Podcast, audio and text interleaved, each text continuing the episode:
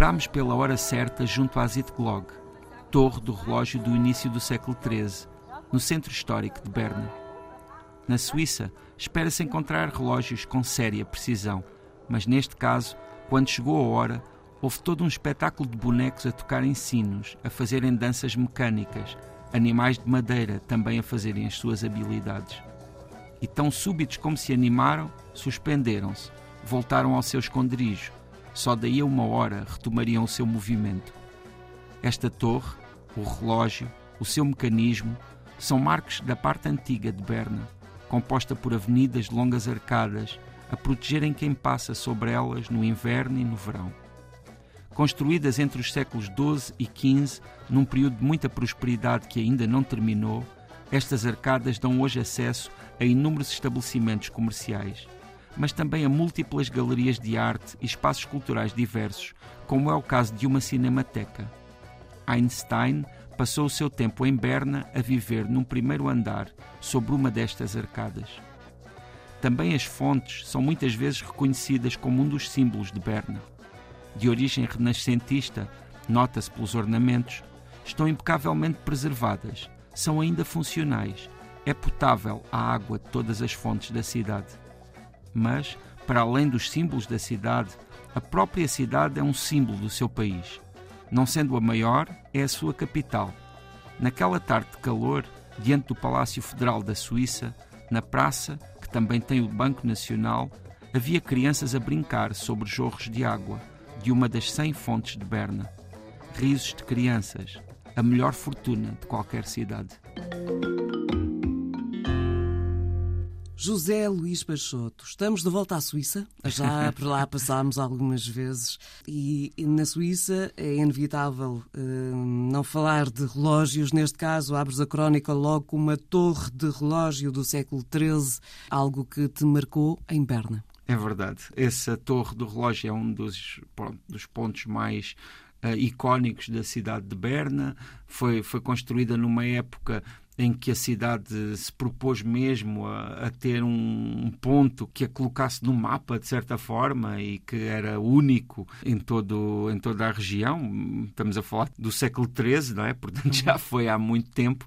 Ainda assim é incrível como passados estes séculos todos, uma construção como essa que alguém decidiu fazer e que, não é? e que se levou assim avante dessa forma, continua a ser não é, um marco e continua a ter toda essa importância. Até porque uma das questões que levanta-se é se, se quem mandou edificar esta torre do relógio teria em mente que a Suíça seria a capital, precisamente, Sim, dos, que Berna, né? e, e, que Berna também seria essa, teria essa importância toda enquanto cidade. Ou se esta uh, construção dessa, dessa realidade aconteceu precisamente em torno desta torre do relógio, não fazemos a mínima ideia. Mas... Eu, eu, acho que, eu acho que os relógios pronto, se desenvolveram já posteriormente, porque efetivamente e curiosamente o, as grandes marcas relojoeiras na Suíça não estão efetivamente nesta zona. Uhum. Uh, esta é a zona de fala alemã e, pelo que ouço dizer, é mais na zona francófona onde estão pronto, os grandes relojoeiros da Suíça. E muitos portugueses a trabalhar. Ah, sim, sim. Até porque essa é, uma, é um trabalho de enorme precisão e de Uh, em que imagina as, as peças de, desses grandes relógios e são feitas uma a uma não é? Cada peça é um trabalho específico. Isto de, falando daqueles relógios, não é? Que custam mais do que as casas de muita gente, não é? São relógios realmente, pois também a preços impossíveis, porque também são trabalhos uh, são obras incríveis. Mais do que um relógio para, para vermos as horas, são investimentos que algumas pessoas sim, sim, sim, fazem. Sim. Portanto... sim, esse é um mundo muito interessante e por acaso que tem muito que se lhe diga, embora seja um mundo também de certa forma pouco acessível, de certa forma ou não, mesmo pouco acessível. Mas no caso de Berna uh, é curioso porque uh, é uma cidade que eu sempre imaginei porque eu, durante muitos anos, durante pronto, quatro anos, o meu curso de, de, de, estudei na Avenida de Berna e então sempre pensei como é que será esta cidade e tive a oportunidade de ir lá este ano, uh, não é, como são as coisas, e perceber que a cidade era bastante diferente daquilo que eu imaginava. Pelo menos esse centro histórico onde está essa tal torre de que estávamos a falar e onde está, pronto, os principais espaços da cidade. Mas diferente em que, em que aspecto? O que, é o que é que imaginavas que era Berna e o que é que encontraste na realidade? Eu não sei porquê, mas eu imaginava uma cidade assim mais urbana, com prédios, com esse tipo de vivência. E, na verdade, aquele centro histórico é efetivamente muito monumental. É composto por essas arcadas que eu nomeei na, no, no uhum. texto e que são todas juntas seguramente quilómetros e quilómetros de arcadas e que caracterizam verdadeiramente ali aquele centro histórico. Uh, depois com essas uh, fontes que também são muito icónicas e muito marcantes e que são lindíssimas, tudo altamente preservado, não é? E depois, como é uma cidade que tem vários ah, momentos de, de relevo, portanto tem montanhas ou montes, não sei bem Sim. como é que lhe é de chamar, é, é também uma cidade que tem casas, vivendas lindíssimas que ficam nessas encostas e que são lugares absolutamente idílicos, com uma natureza extraordinária. Eu, eu fui no verão, mas o verão ali é, é uma espécie de primavera nossa, não é? em que as flores estão todas estão no todas eh, sim no auge em que a, a, natureza está altamente exuberante e se calhar também por isso é que eu tive esse momento assim de não é, de ver eh, pronto daquela beleza toda embora claro nós imaginamos sempre a Suíça com neve acho que ali não é um lugar onde neve muito. muito mas também provavelmente no inverno será bastante diferente.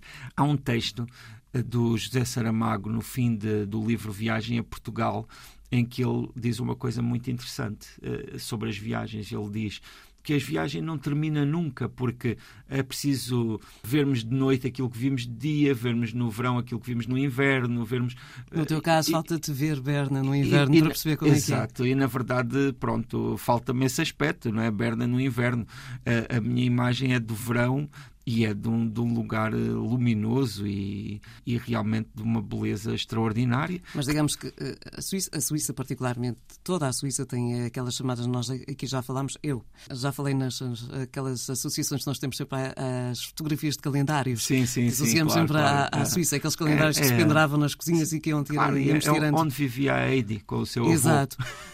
um, mas de facto é daqueles sítios belíssimos que uh, de verão, de inverno, a forma como está construída a cidade, lá está o facto, o teu desapontamento que te levou a uma surpresa ainda maior de, de ser uma grande cidade, mas não tem arranha-céus, não tem uma série de. Eu, na verdade, foi uma surpresa muito positiva, porque, é claro, eu sabia que Berna era a capital da Suíça e talvez por isso é que eu imaginasse mais urbana, uhum. porque Berna, se não estou em erro, é apenas a sétima cidade da Suíça.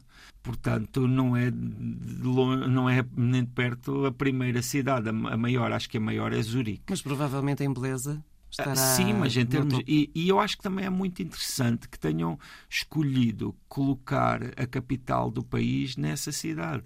E isso sente-se também, né? quando nós andamos lá. Existe o Parlamento, existem várias instituições nacionais, mas acaba por ser uma cidade. Lá está porque normalmente essa, a meu ver, não é? Essas cidades que são capital, mas que não são a maior capital, tornam-se cidades que são um pouco burocráticas, onde vivem pessoas que, que, que, estão a cumprir essas funções administrativas ou, e ali não se sente isso. Sente-se pelo, pelo contrário, que é uma pequena cidade muito organizada. Tá, pronto, isso tudo também é fruto não é, da grande saúde económica da Suíça. Isso também é um aspecto sempre muito importante e presente em tudo o que é a Suíça. Não é? O facto de, de existirem ali condições de vida muito boas. E que servem sempre muito de referência nas conversas do dia a dia, até para, para, para quando, quando comparamos economias, a sim. Suíça está sempre lá no sim, topo. Sim, o que faz com que, e olhando do outro lado, não é? Do lado de quem visita a Suíça, de quem vai de Portugal até Berna passar uns dias, não seja propriamente o destino mais barato do mundo. Sim, não, mas eu acho que também depois há sempre formas de se conseguir tornar essa viagem um pouco mais económica. Por um lado, por exemplo, é de evitar almoçar e jantar todos os dias em restaurantes. Claro. Isso aí só se tiver um orçamento realmente extravagante. Só talvez aquelas pessoas que conseguem comprar os tais relógios de que falávamos Sim. consigam ter essa vida. Mas depois existem sempre outras opções mais económicas e, claro, hoje em dia também existe uma grande quantidade de portugueses a viver na Suíça. Então, essa também pode ser uma opção, ou seja, para quem tenha contactos junto de portugueses na Suíça, ou, ou, por um lado, se forem pessoas próximas que possam acolher, ou Sim. por outro lado, pessoas que possam dar indicações. Façam porque... um roteiro dos sítios onde as pessoas que lá vivem vão. Exatamente, porque há sempre esse aspecto. Até porque há, há muitos benefícios, além do económico. Sim, tu ficas a, fica a, conhecer... a, conhecer... realmente Exato. o país, porque se fores ao, ao circuito só turístico, porque... Eh, perdes imenso. Exato, e nós quando chegamos a um lugar que não conhecemos, eh, aquilo onde nos dirigimos é normalmente o que está mais, mais, é mais acessível, o que está à nossa frente. E, e às vezes não nos damos conta de que uma rua atrás ou duas ruas atrás está um outro lugar que que acaba por ser muito mais é como, vantajoso. É como nas prateleiras de supermercado. Sim, o produto sim, mais sim. caro está mesmo à frente dos olhos. ao pé das caixas mas, e ali mesmo à, à mão. Mas nas prateleiras claro, lá claro. mais para baixo é onde se encontram as, as promoções. É, é isso, mas ainda um pouquinho mais, porque normalmente esses outros lugares é preciso mesmo saber onde é que eles estão. Claro é? que sim, pedir, pedir indicações certeiras. José Luís Peixoto, obrigada. Cá estaremos para outro destino, no outro tanto mundo. Entretanto, este e outros episódios estão em permanência na internet, em RTP Play e também nas principais plataformas de streaming.